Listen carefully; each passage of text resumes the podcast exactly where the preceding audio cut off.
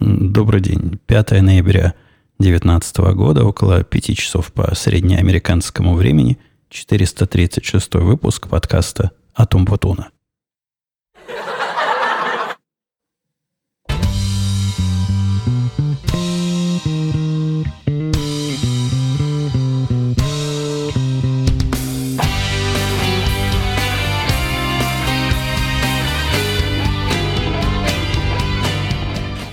Пожалуй, я оставлю этот нездоровый смех, который проник э, вместо, вместо правильной заставки.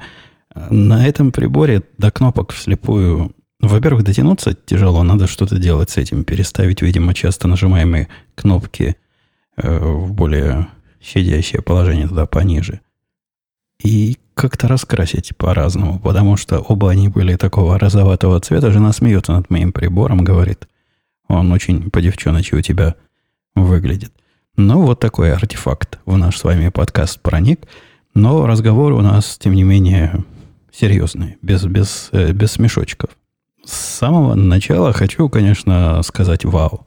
И я в этом подкасте стараюсь не использовать заимствованные слова, но пытаясь хоть что-то по-русски адекватное придумать, но ничего не могу сказать.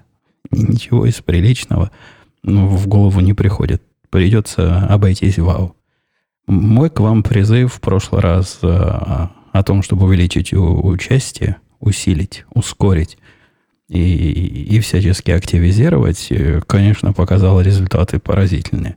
К подкасту пришло много хороших, разных и добрых комментариев, за что вам большое человеческое спасибо. Надеюсь, это не одноразовое явление, вызванное моей неприкрытой угрозой. Хотя она была всего лишь э, шуткой с долей шутки – и вы будете дальше продолжать так же поступать, а я со своей стороны... Э, у меня не было сегодня никакой возможности этот подкаст записать. То есть вообще никакой. Конкретно никакой возможности. Э, с одной стороны работа, с другой стороны работа, с третьей стороны... Она со всех, с четырех сторон света подпирает. Но я почувствовал себя просто последним человеком и самым, самым неответственным, безответственным, скорее, подкастером если бы в ответ на вашу активность не смог проявить свою. Вот таким образом у нас с вами и получился между, между собойчик. Вы мне, я вам, и все более-менее довольны.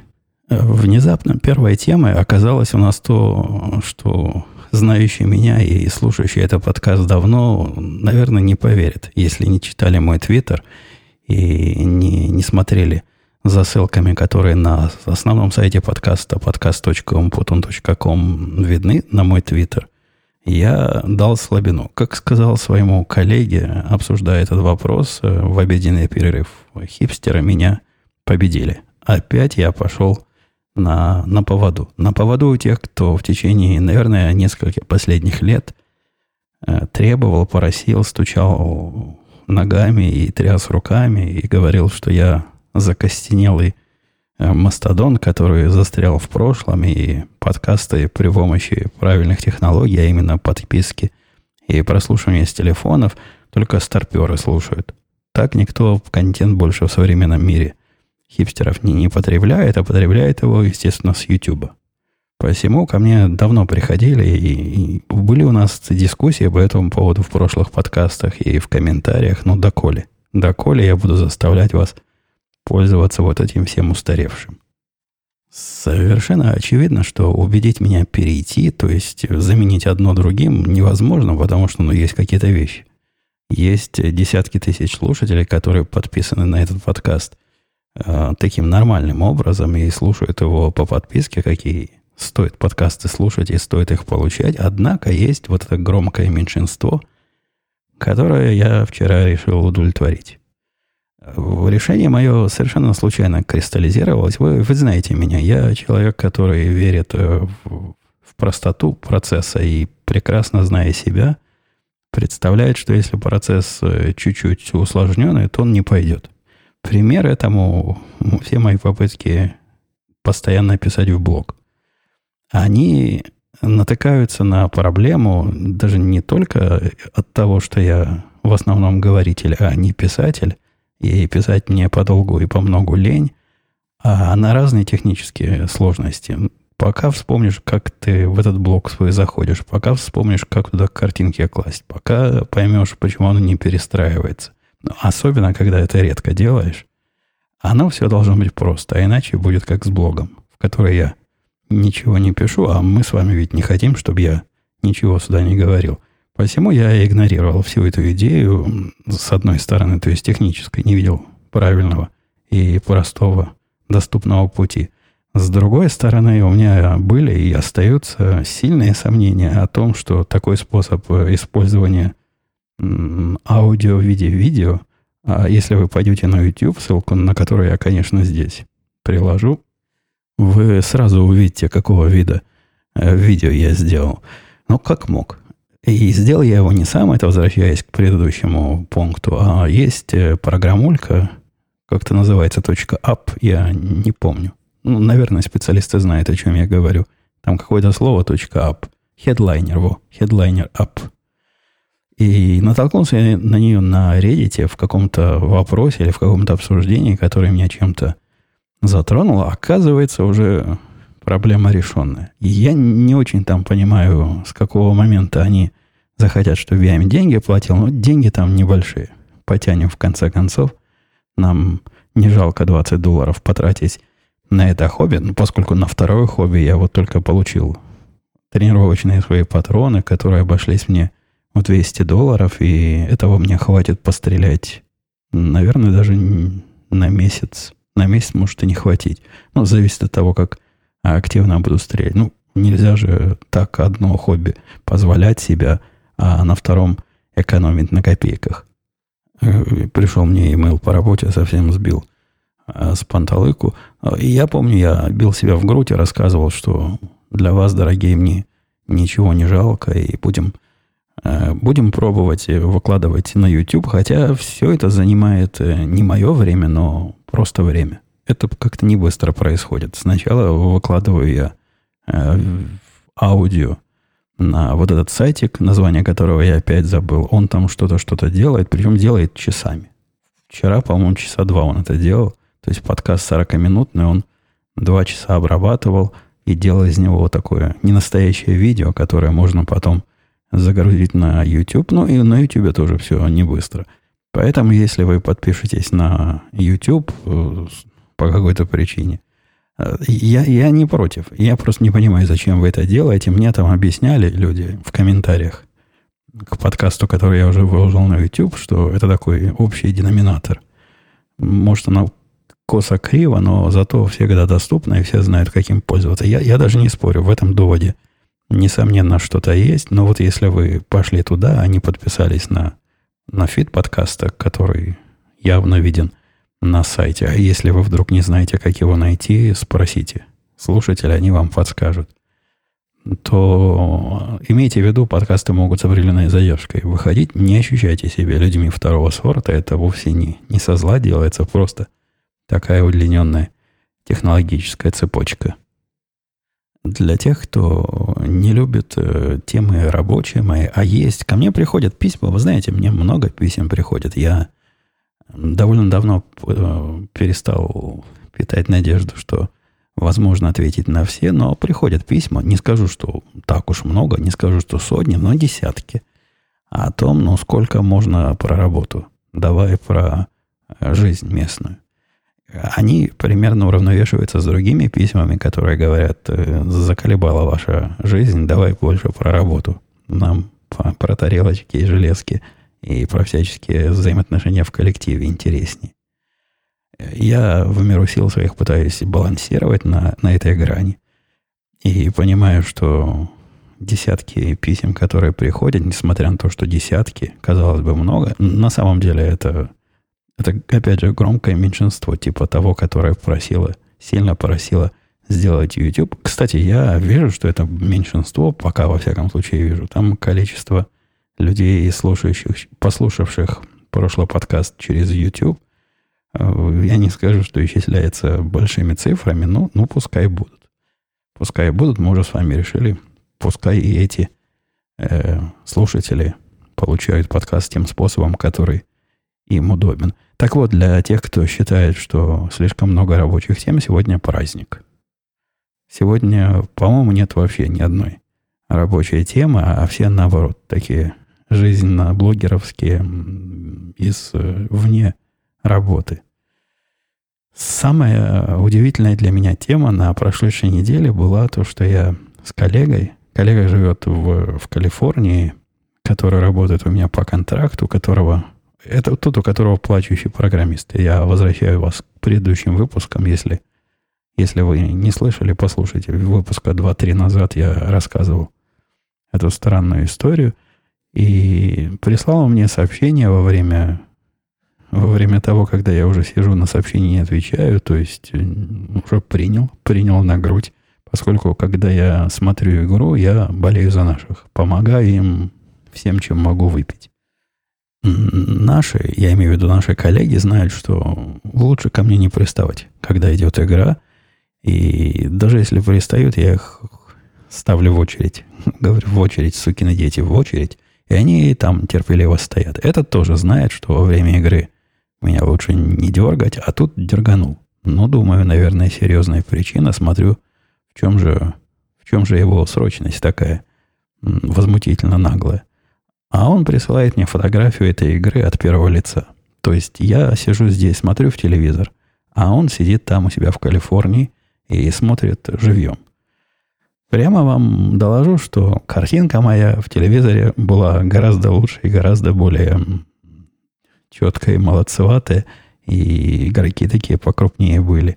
И мяч даже видно было, в отличие от его картинки, которую он снимал откуда-то с верхотуры. Ну, видимо, где места там у него были, там он и снимал. Однако он лично присутствовал на этой игре и болел, соответственно, за противоположную сторону. За врагов болел. Игра была против, э, против э, воинов. Наверное, воины их называют Warriors, которые Golden State. Они играли против нашей команды. И чувак мне рассказал в виде анекдота, что вот рядом с ним сидит знакомый, какой-то друг, который его сюда привел, который, не поверишь, говорит, он сделал такую глупость, такую глупость. Поставил на выигрыш моей команды, то есть моей, на выигрыш Сан-Антонио 35 тысяч долларов в том случае, если они обыграют э, этих самых воинов со счетом больше, чем на 7. То есть, если разница будет положительная и больше, чем на 7, он получает, по-моему, в процессе выигрыша там ставки были такие, что не особо много, там 45. Ну, согласитесь, 35, 45, 10, а может даже 50. И я помню, что там 10-15 тысяч он мог на этом ставке заработать. По-моему, деньги хорошие. Конечно, 35 тысяч жалко тратить. Жалко проигрывать. Но, видимо, у чувака они были не последние. Забегая вперед, устраиваю вам спойлер, потому что игра уже была он сколько, сколько назад. Э, чувак таки выиграл. Выиграл свои деньги. И несмотря на то, что коллеге моему казалось это затея бессмысленной и бесперспективной, наши обыграли. Но там обыгрывать особо некого было. Команда у них вся разломанная, в дребезги напополам. Все главные игроки отсутствовали. Было бы просто стыдно не выиграть. Можно было, мне кажется, смело ставить и на 20-очковую разницу. Я не помню, сколько там было, но где-то уже близко к 20 очкам была разница. Наверное, ставки были бы еще выше. Но вот оказывается, можно и так немножко денег срубить по-легкому дочка наша, переходя к следующей теме, удивила нас знанием русского языка. И иногда, общаясь с ребенком, ну, какой она уже ребенок, в институт ходит, уже взрослая девица, общаясь с нашей взрослой девицей, у нее какое-то знание русского языка такое прорывается, которое нас удивляет. Я не раз рассказывал, что уровень ее владения языком, он ну, достаточный для домашнего общения, но ограниченный, поскольку живой подпитки нет, она ни с кем по-русски, кроме нас, не общается, и, и для нее, конечно, английский язык это первый и родной, и основной. На нем она мысли умеет выражать любые, а на русском языке только такой малый джентльменский набор. При этом говорит она прекрасно, без акцента, понимает на практике все, что мы э, ей говорим, однако какое-то сложно подчиненное предложение ей трудно составить, но иногда бывает у нее такие пробелы, целые ямы в знании. Рус... Она книжек по-русски тоже не читает. Откуда возьмутся новые слова, думали мы. Вот недавно один из э, слушателей, э, обсуждая нашу собачку, которую я выложил в Твиттере, сказал, что она шерстяной кабанчик или пушистый кабанчик. Но ну, я не помню прилагательное какое было, но определение было, что кабанчик. Мы дочке показали, э, рассказали, что написано. Читать она тоже по-русски не умеет, конечно. Она говорит, а что такое кабанчик? Ну, вот это пример слова, который не из нашего лексикона, но не используемо слово кабанчик направо и налево, и вот она его от этого и не знала. Каково же было наше удивление, когда в разговоре, не помню, о чем там они с женой спорили, она любит поспорить. Все эти подростки такие спорщики. Они обсуждали гнусных мужиков в очередной раз. Я не помню, с какой контекст был и с чего они к этому разговору пришли, но э, дочка поделилась наблюдением, что вот, э, по-моему, глядя на какой-то то ли фильм смотрели, то ли еще что-то, и там был какой-то главный герой, который пытался за девушками ухаживать, и когда ему отказывали, он расстраивался сильно. Весь такой скромный был, забитый, ну, такой типичный ботаник. А она сказала, что эти ботаники, они самые гады, потому что после того, как девушка им откажет, они ее называют шлюхой, и всем это рассказывают. Ну что такое? Как-то вдруг у меня звук тихо, резко стал. И всем, значит, рассказывают о девушке гадости. Наше удивление было даже не в такой... Не, не в вопросе, откуда у нее такой опыт, а, а откуда она слово «шлюха» знает. Это слово явно не из нашего лексикона, мы им никак не, не пользуемся, э, не, не из активного словарного запаса. А она говорит, да как же знаю, слышала, у вас тут сериал шел, жена моя любит сериалы по-русски смотреть, и там это слово постоянно употребляли. Вот ей в голову и запало. После этого она сказала, что очень полезно знать разные русские плохие слова, а особенно самые грязные ругательства, потому что это помогает заводить новых друзей. Это, это ее буквально прямая речь. Помогает заводить новых друзей, поскольку всякие, после того, как узнают, что у нее русские корни, проверяет на ней какой-нибудь русский мат и говорит, это что значит в самом деле вот, вот это или, или вот это. В общем, она эксперт по русскому мату среди, среди местных и утверждает, что это сильно повышает ее популярность. С утра ко мне, это я подхожу к следующей теме, приходили трубочисты. Самые настоящие трубочисты, вот как вы себе можете представить, которые внутри труб лазят, но это трубочисты 21 века, которые очищают разные внутренние трубы, пришли прочистить э, в приличном смысле этого слова. Трубы, которые проходят внутри помещения. Самая главная труба, которая требует регулярной очистки, это связывающая Э, машинку, вот ту самую, что сушит и стирает, и ее в выбросной канал. Она ведь э, что-то там сжимает, крутит, а потом в виде пара дыма куда-то выбрасывает. Труба это у нас длинная, проходит в подвале вот недалеко от того места, где я сижу, там под землей проходит, выходит э, в бок дома.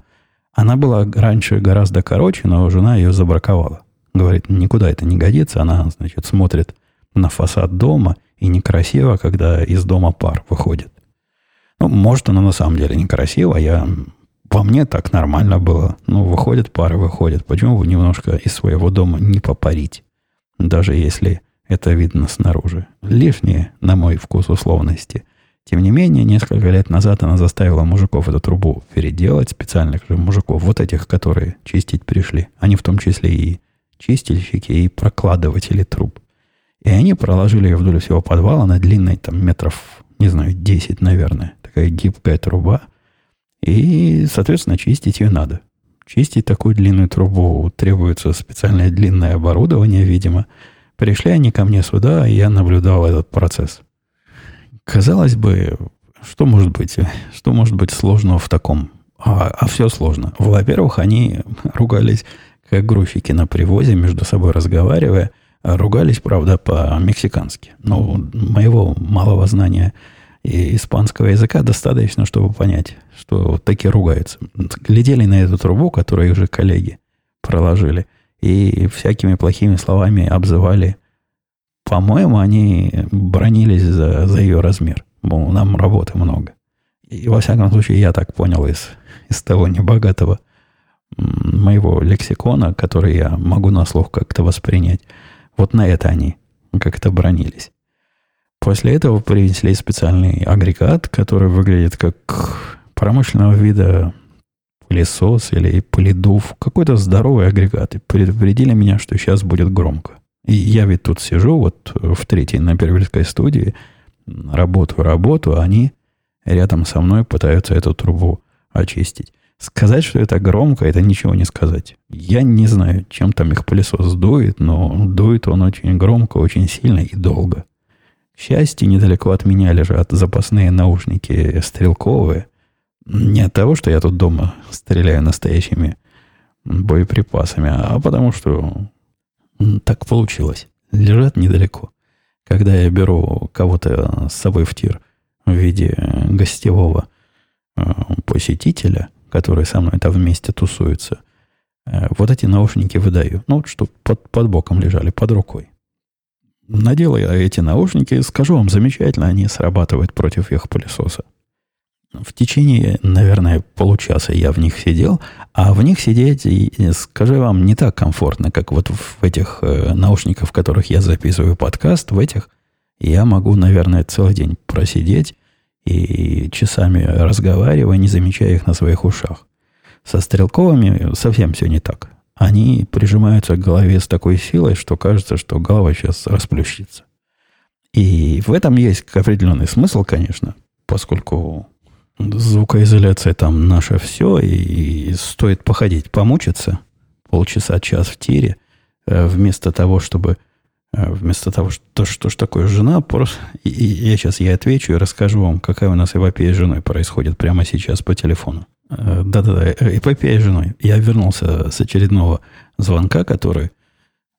Телефон у меня на, на выключенном звуке стоит, поэтому я и перезваниваю. Ну, телефон я выключаю для того, чтобы он не раздражал ваши нежные уши. Жена покупает мне ботинки. У нас э, в семье такая шутка, что с такой частотой, как я куда-то в ботинках хожу, они мне хватают на 10 лет. Действительно, прошлое я даже не помню, сколько я их уже ношу, но возраст их уже виден на, на лицо. То есть пора поменять. Не уверен про 10 лет, но годы точно прошли. Они все такие удобные, разношенные, всячески меня устраивают, поэтому она теперь мне пытается приобрести замену. А происходит на практике так. Она приходит в магазин, находит те фирмы, которые считает полезными, нужными, делает фотографии этой обуви со всех сторон, присылает мне и спрашивает сразу много вариантов. Присылает пять вариантов и говорит, какие ты из этих хочешь.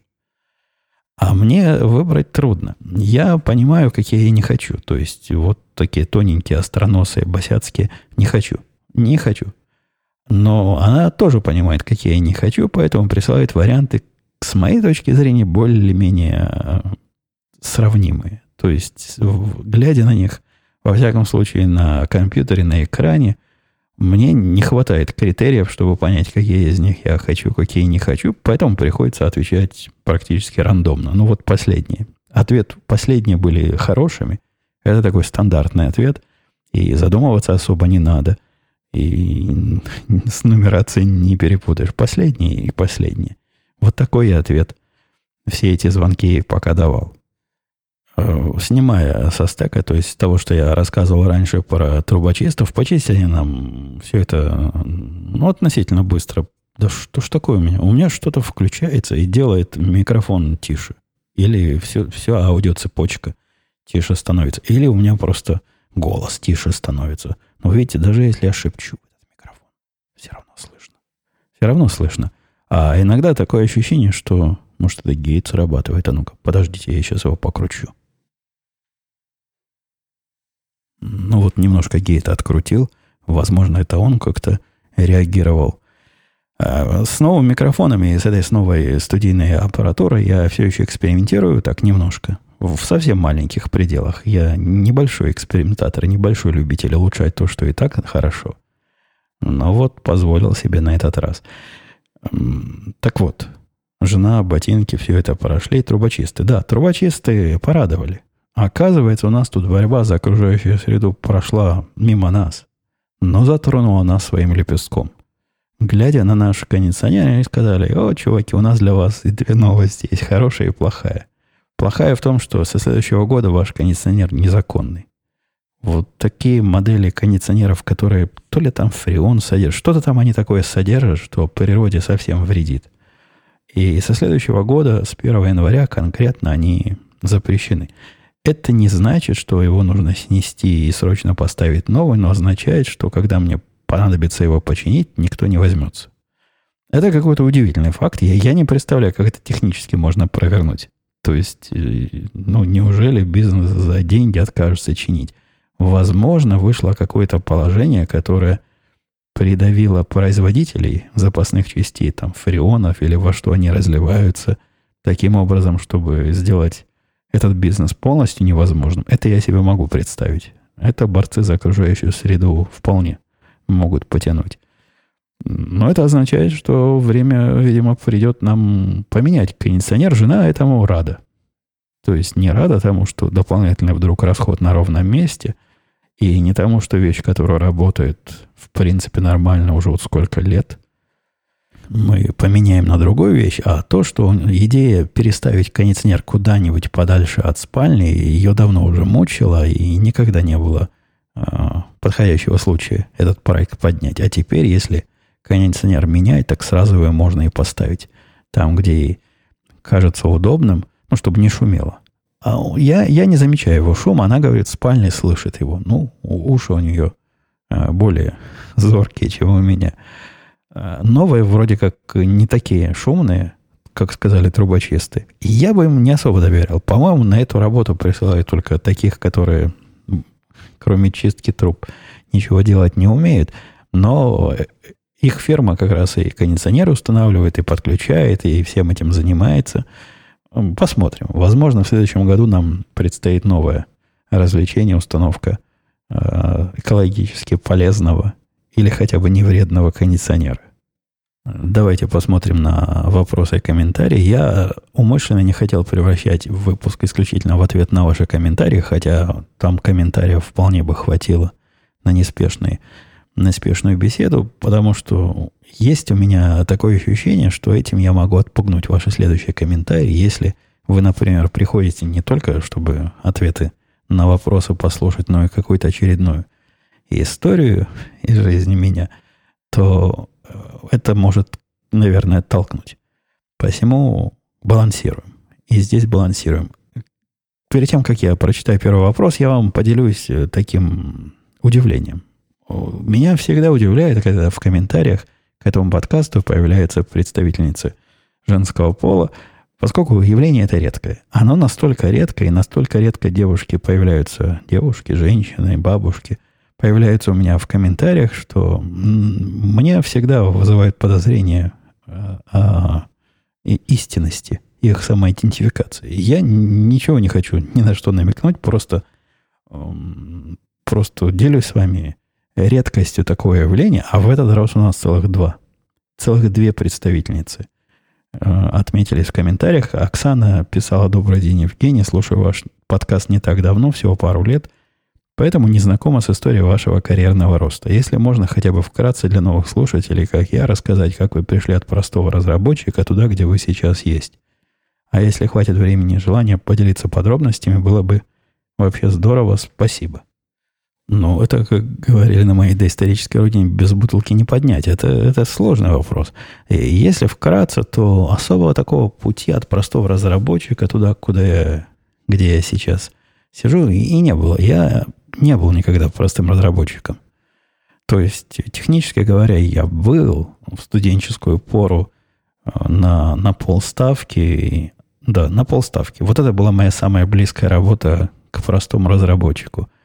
А потом нет, потом как-то жизнь по-другому повернулась. Я работал в кооперативе, наверное, какой-то в первом кооперативе города Таганрога, во всяком случае, в первом около техническом кооперативе города Таганрога в лихие 80-е, в конце 80-х. И там какая, наверное, начало была должность простого разработчика, но это было так недолго и так не по-настоящему, что можно этот опыт исключить.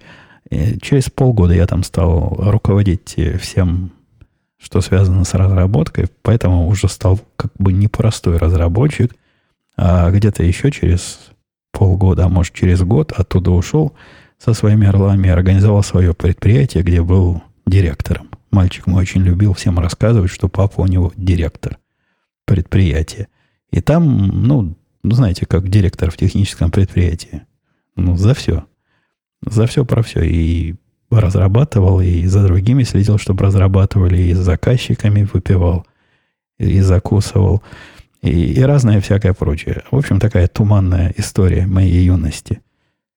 В Израиле, где я устроился на работу, мне тоже не, не довелось долго поработать простым разработчиком. Я не помню в рамках временных, сколько это заняло, но по впечатлениям тоже где-то около полугода. Видимо, у меня такой стандартный, э, стандартный интервал. И я там через полгода тоже перестал быть простым разработчиком. Сначала стал начальником группы, там было несколько групп разработческих, вот одной группы, потом начальником всех групп, потом вице-президентом, отвечающим за всю разработку. Фирма была тоже не особо большая, но группы были с ненулевым количеством людей каждая. И да, вот там я тоже вырос примерно за эти полгода. И в Америке где-то то же самое повторилось. На мой взгляд, я, начиная работу в 2002 году в этой новой компании, тут, наверное, это дольше взяло, поскольку американцы, они они более консервативные в этом смысле. Наверное, год у меня занял, чтобы перестать быть простым разработчиком. Но вот с тех пор я простым разработчиком Оксаны и не был. Ничего я для этого такого особого не делал. Я, я просто был собой, но делал свою работу. И как-то так само собой получалось. Спасибо за подкаст, писал Алексей. Слушаю Всегда радуюсь новым выпускам и слушаю с удовольствием. С новым микрофоном вас стало слушать еще приятнее. Спасибо за заботу об ушах слушателей. Возник к вам языковой вопрос. Если я правильно понял, то жена вашего мальчика американка. Общаетесь ли вы в присутствии на русском? Если да, то как она на это реагирует? Спасибо и хорошего вам дня. И я этот вопрос поставил не для того, чтобы над Алексеем по поиздеваться. Мол, ну как же ты слушаешь прошлые выпуски и не знаешь, что из всей нашей семьи она самая самая далекая от определения американка. Не, она совсем не американка. Она и не русская. Если ее назвать русской, она обидится. Она украинская. Она, она из Киева. И говорят они с мальчиком на, на разных языках. Иногда по-русски, иногда по-английски. Мы с ней по-русски разговариваем. Прекрасно она умеет. Ну, еще бы не уметь.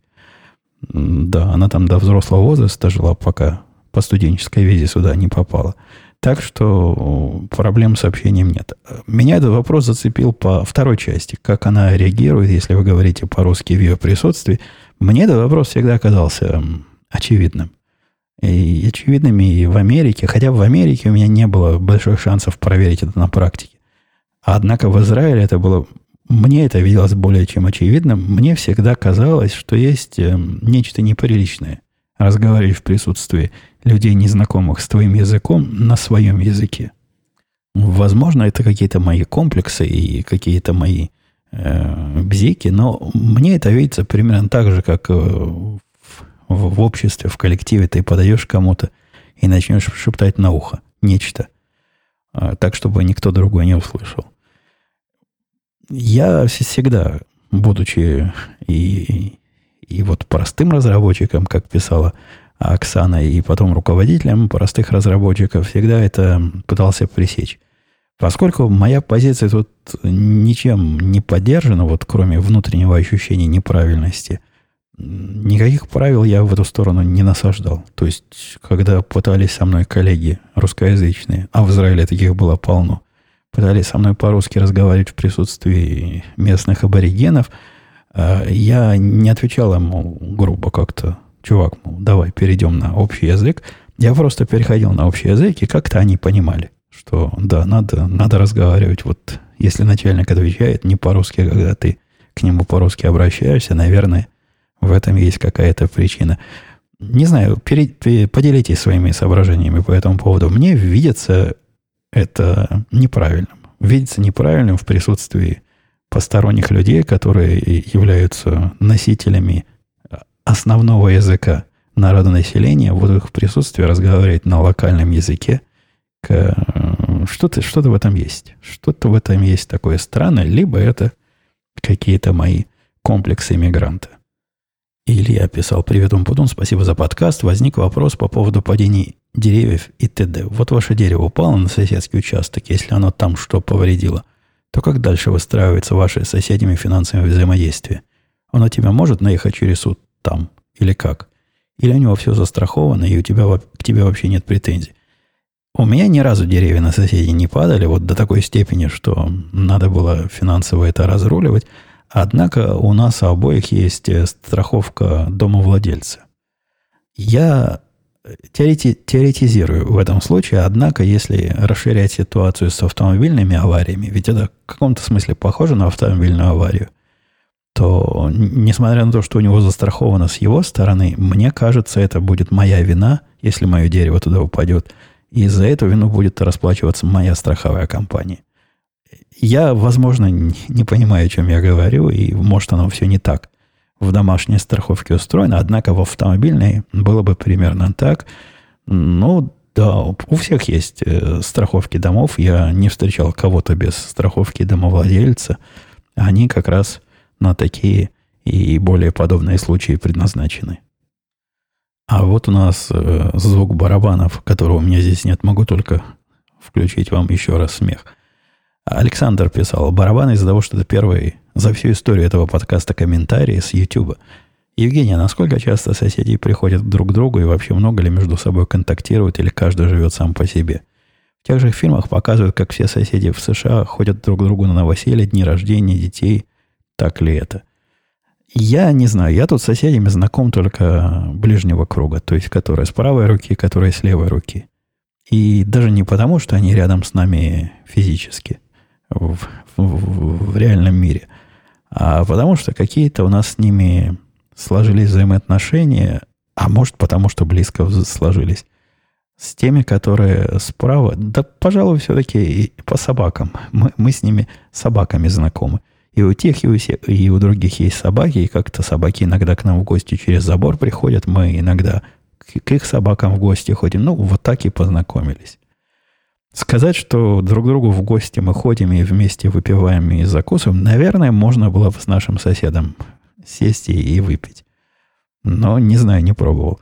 Мой мальчик, э, когда тут жил с нами, иногда выходил курить вместе с соседкой. Она тоже курила, и вот они там вместе общались. То есть женой мясника, который живет справа. Сосед к нам относится как-то более по-соседски, чем к нему. Он добрый самаритянин, как-то помогал нам машину из снега выкопать. Я ни разу не вызывался выкапывать его машину, а он увидел, что мы ее откапываем. Это какая-то мальчиковая Хонда, по-моему, еще тогда была. Давно это было. Застряла, и мы пытались ее своими силами из-под снега достать. Но опять же, то, что мясник, он, он тоже сказывается. У, у них, у мясников, видимо, как, как и у наших, где работаешь, оттуда и несешь. Но, серьезно говоря, он работает из дома, нести ему неоткуда. По-моему, он там какой-то руководитель всего этого процесса. Однако время от времени нам перепадает э, примеры его э, продукции. Приносит нам мясо разли- различное, ну, в готовом виде. Э, каким-то, в каком-то вяленом или не вяленом, как называется, когда над костром его. Наверное, вяленое. Ну, вот разное такое мясо приносит – Иногда в промышленных количествах. То есть мы с мальчиком делимся и, и всем раздаем знакомым. А иногда на попробовать. Видно, что такая мелкая была у него с самого начала порция. Не скажу, что это часто уж происходит совсем, но иногда бывает. Такой серьезный придет он, когда трезвый, он очень серьезный. Приходит он трезвый.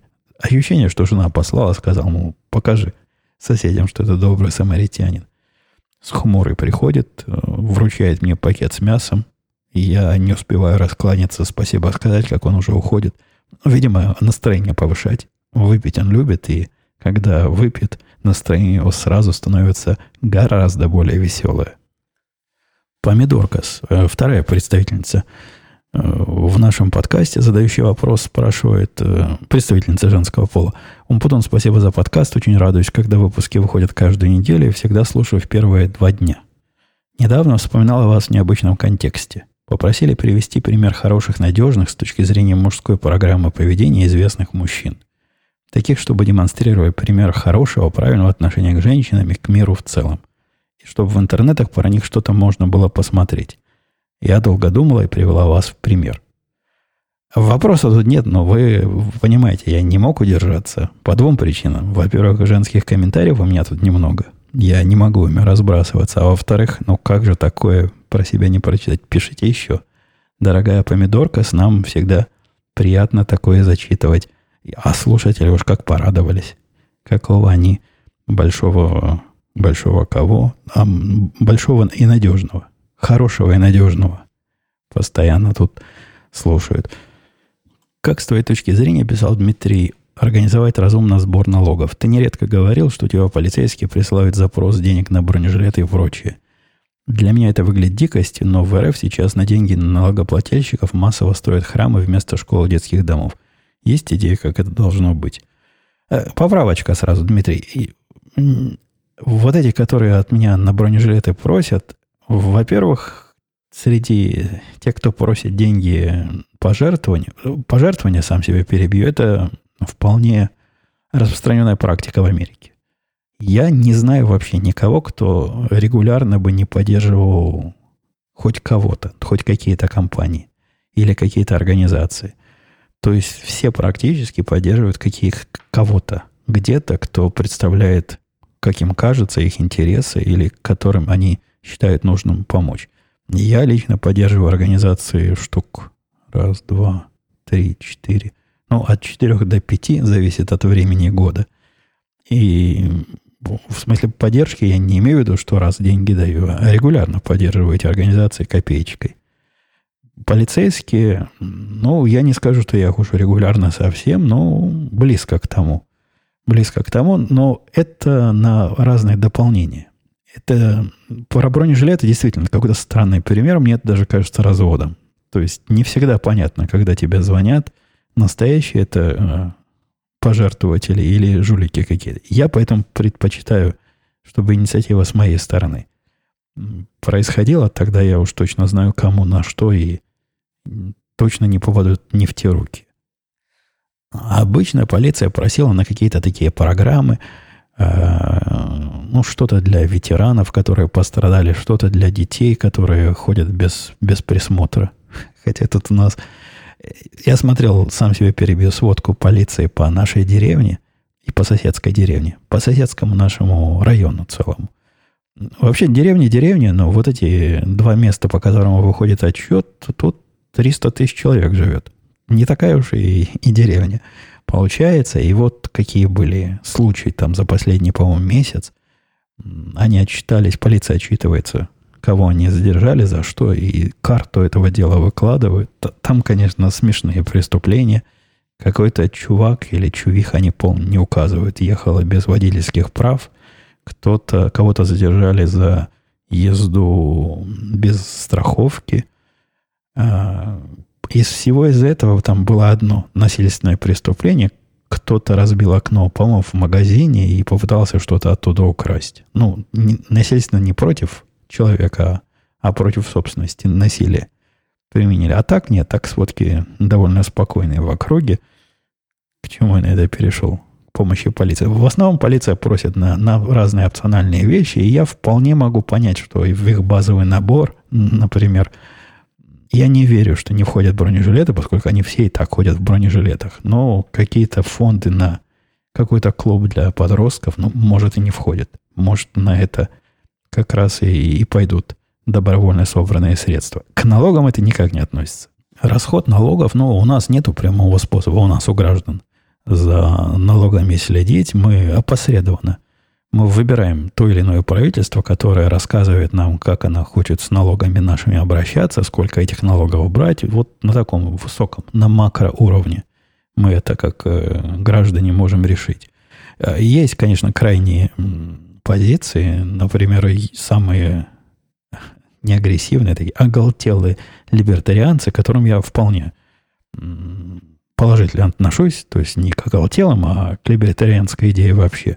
А они утверждают, что налоги это есть узаконенное воровство, и если я захочу на что-то деньги потратить, то я сам, значит, их потрачу, и видя примеры, приводят успешность и огромные объемы благотворительности и всяких вот таких добровольных пожертвований, о которых я вам выше рассказал, которые действительно в Америке цветут и пахнут.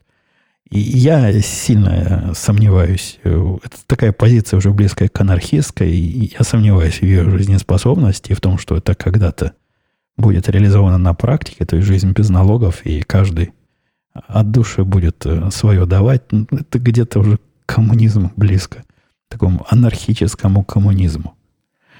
Э, то есть по сбору налогов я ничего не смог ответить кто спрашивал, Дмитрию, да, Дмитрий не смог ответить, ничего разумного. Я не знаю, как это организовать лучше. Я небольшой специалист по альтернативным системам налогообложения.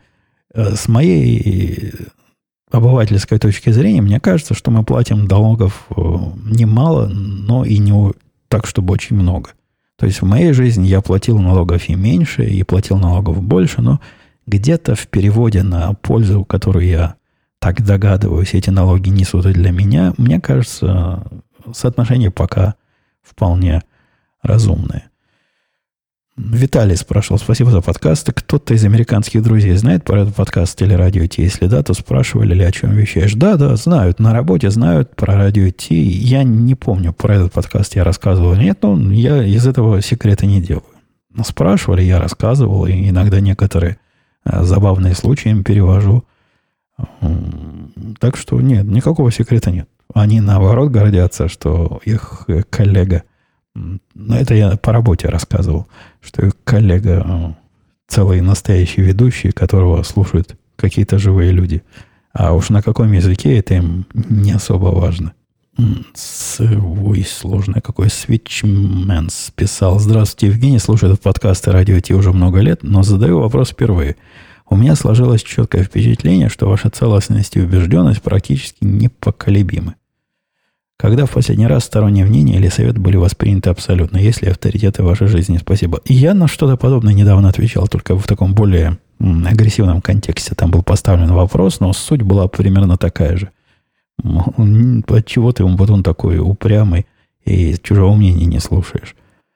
Я слушаю чужое мнение, и в прошлый раз я в прошлый раз отвечая на подобный вопрос, и я даже какой-то пример недавний приводил, когда чье-то мнение повлияло на мою позицию. Что касается стороннее мнение абсолютно воспринять, я даже не представляю, как это можно во взрослом возрасте вот так относиться к стороннему мнению. Любое стороннее мнение, на мой взгляд, должно быть оценено критично и как-то наложено на твой собственный жизненный опыт – как-то пропущено через сознание и самосознание, уж потом оно либо принимается, ну, в какой-то в какой-то пропорции, не обязательно целиком, не обязательно абсолютно, либо отбрасывается. Мне это видится неотделимым свойством взрослого человека. Я в этом подкасте не раз уже рассказывал, что для меня был этап, этап жизни, когда я начал вот таким образом воспринимать мир. Я считаю, что это этап взросления как человек становится, когда человек становится взрослым, он таким образом начинает пропускать все через, через себя для того, чтобы понять, ну, что это было.